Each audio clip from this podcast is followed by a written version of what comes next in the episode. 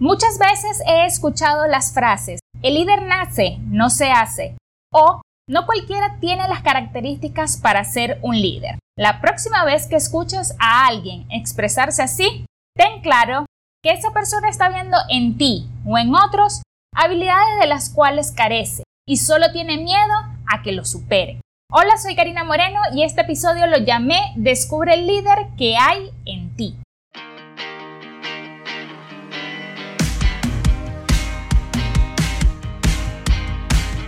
Gestionando el equilibrio con Karina Moreno.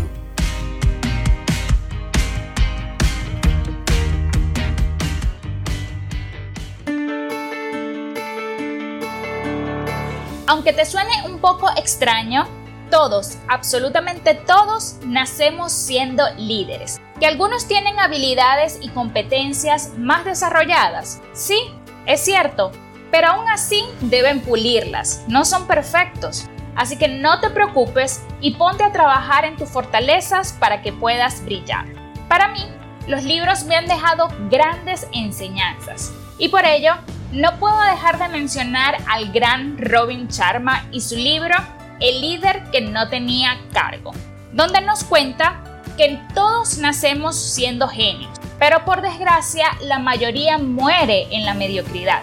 Esto significa que nos quedamos en esa zona de confort encerrados con las voces internas que constantemente nos indican que no podemos o que no nacimos para ello. Y por esto nos rendimos sin mostrar nuestra excelencia al mundo que nos rodea. Entonces vamos al grano. ¿Cómo puedes ser un líder? Lo primero que debes aprender es a liderar y a guiarte a ti mismo. De lo contrario, jamás podrás guiar a alguien más. Luego, debes expandirlo a otras áreas de tu vida. El liderazgo no es solo algo que se ejerce en el trabajo. Tenemos que practicarlo en todos los aspectos para poder alcanzar plenitud en nuestra salud, con nuestros seres queridos, en nuestras finanzas, con la comunidad y con el mundo. Como dije anteriormente, dejemos de romantizar el concepto de liderazgo y asociarlo solo al mundo de las organizaciones, donde el líder es una persona que se encuentra en un nivel muy lejano, muy superior al nuestro, es perfecto, inalcanzable y nadie lo puede tocar. Casi, casi no es humano. Pues no, no es así. El líder en una organización no necesariamente es un jefe. Puede estar ocupando el cargo, sin embargo, no todos están capacitados para ser líderes. El líder, por el contrario, es un humano como tú y como yo, que se caracteriza por servir a las personas que lo rodean. Pone al servicio de los demás sus dones, para que juntos puedan crecer y brillar, cada uno con su luz propia. Y sobre todo, aprovecha las oportunidades que se le presentan para alcanzar sus metas. Y pues si no se le presentan, las crea. Me causa pesar cuando en mis charlas pregunto, ¿cuántos de ustedes se consideran líderes? Y en un grupo de 20 personas, solo 4 o 5 levantan la mano y algunos se quedan a medio camino. ¿Sabes por qué sucede eso? Porque la mayoría de nosotros creemos conocernos. Y resulta que me miran extraño cuando les pregunto, María, ¿tú te conoces? Y me dicen, claro Karina, ¿cómo no me voy a conocer? Y luego realizo otras preguntas como por ejemplo, ¿cuál es tu propósito? ¿Para qué crees que viniste al mundo? ¿Cuáles son tus dones y fortalezas que puedes compartir con los demás? Y tú que me estás escuchando, adivina cuál es la respuesta que recibe. En efecto, un silencio o expresiones faciales, algunas de asombro, otras decodificando la información y otros diciendo claramente no sé. Debemos aprender a conocernos, Dios, Jehová o el universo, como te guste llamarlo, no va a bajar y decirte, oye Miguel, eres líder, esta es tu misión. No, tú debes trabajarlo y descubrirlo. Ahora me gustaría que hiciéramos un ejercicio.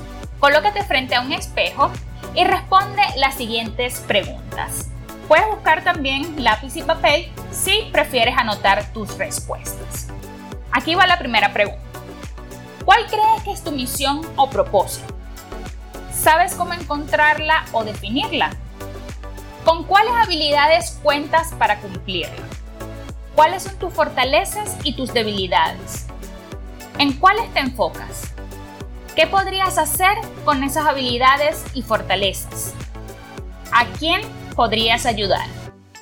¿Qué necesitas para hacerlo?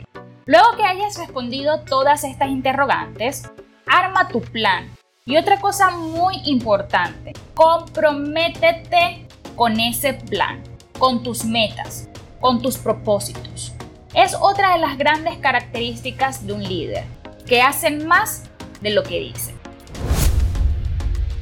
Aquí quiero aprovechar para recalcar que si bien el líder conoce sus debilidades o puntos de mejora, no se enfoca en ellas, no se queda viendo lo malo. ¿Las trabaja para mejorar?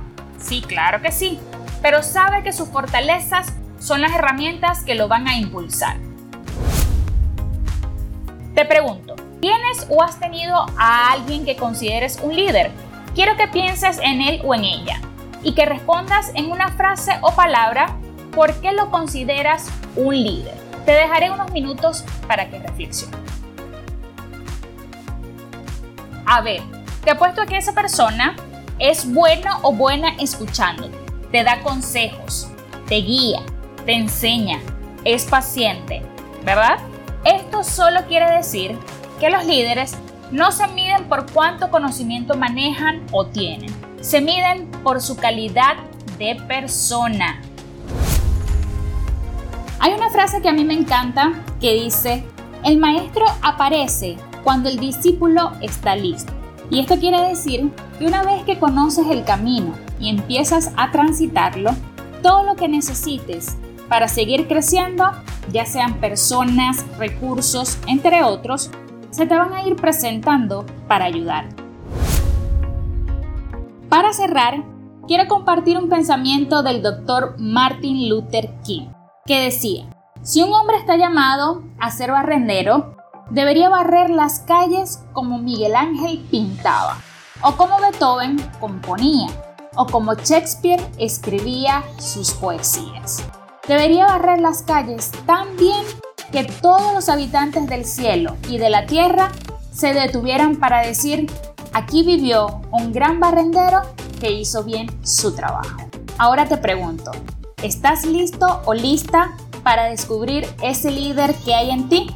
Si te gustó este episodio, déjame un comentario y o compártelo con alguna persona que creas que le pueda ser de mucha ayuda. Como siempre, nos vemos en la próxima.